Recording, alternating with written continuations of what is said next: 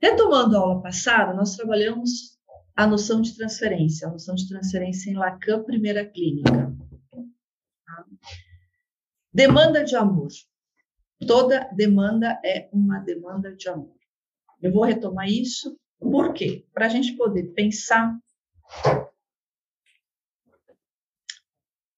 o que é que está em jogo em termos da falta, né, em termos do desejo, porque ainda na primeira clínica lacaniana nós estamos às voltas com a falta. Né?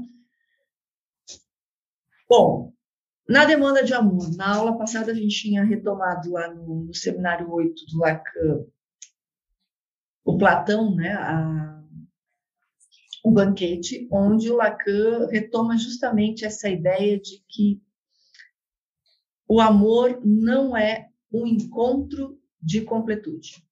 Não são duas partes da laranja que se encontram e que se complementam. Ele parte do, do princípio que é um desencontro. Né? Não se trata de um encontro. Ou diria assim: todo encontro é um desencontro. Né? Essa coisa de suportar esse desencontro. E é isso que a gente vai tentar hoje uh, aproximar um pouco mais, poder entender o que, que, é essa relação com o desejo, né? Porque é disso que se trata hoje também, né? Essa releitura do Lacan, do complexo de Édipo, uh, também vai entender as saídas do sujeito frente à falta, frente ao desejo, como que cada estrutura, né? Como é que cada saída, né? o que isso tem a ver com o desejo, né? Então, enquanto que para o Freud o núcleo do sintoma neurótico é o complexo de Édipo, Lacan, em nenhum momento, ele é contundente em dizer que não, que o complexo de Édipo não é, né, é, o paradigma. Ele não, ele não, em nenhum momento ele diz não é o paradigma, mas, ao mesmo tempo, em vários momentos da, da, do trabalho dele, ele vai dando alguns indícios quanto a isso.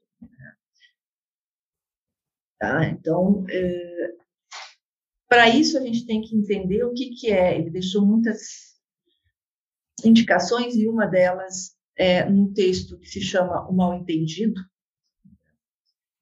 que é um texto do último seminário, que é justamente o seminário de solução. O que, que é esse mal entendido? Ou que não é possível entender, né? não é possível chegarmos a um entendimento completo. Tá? Para isso, então, eu trago uma, uma frase dele no que diz respeito, que está nesse seminário de solução. Abre aspas.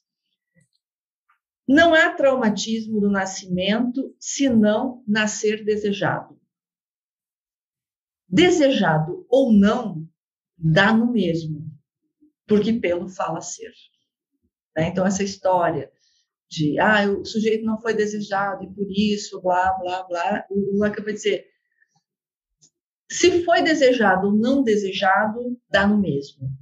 O ser falante em questão se reparte, em geral, em dois falantes, que não falam a mesma língua, que não se ouvem e que não se entendem. Entenderam o mal entendido? Não tem como se entender. Né? É o desencontro. Então, em jogo está o quê? Desejo. Toda demanda é uma, dese... uma demanda de amor. Qual é a questão? Qual é o problema do sujeito? É justamente ser não desejado. Né? Bom, o sujeito está às voltas com isso, de não dar conta de não ser desejado. A questão é o seguinte: o sujeito é sempre desejado pelo outro que também não sabe o que deseja e que também não sabe quem deseja. Essa é a hipótese do inconsciente do Lacan. Né? Então, uh, veja, o sujeito está às voltas, e isso é importante para a gente entender aí toda a relação que o sujeito tem com o imaginário, né? O sujeito não dá conta de não ser desejado, ok? O sujeito não sabe o que e nem quem deseja. Por quê? Porque o objeto, causa de desejo, circula. Então, você não tem como taxar e bater o martelo e dizer é isso ou aquilo. Né? Então, esse é um ponto extremamente importante para a gente, porque não tem como garantir. Dá, dá para entender agora porque não tem garantias?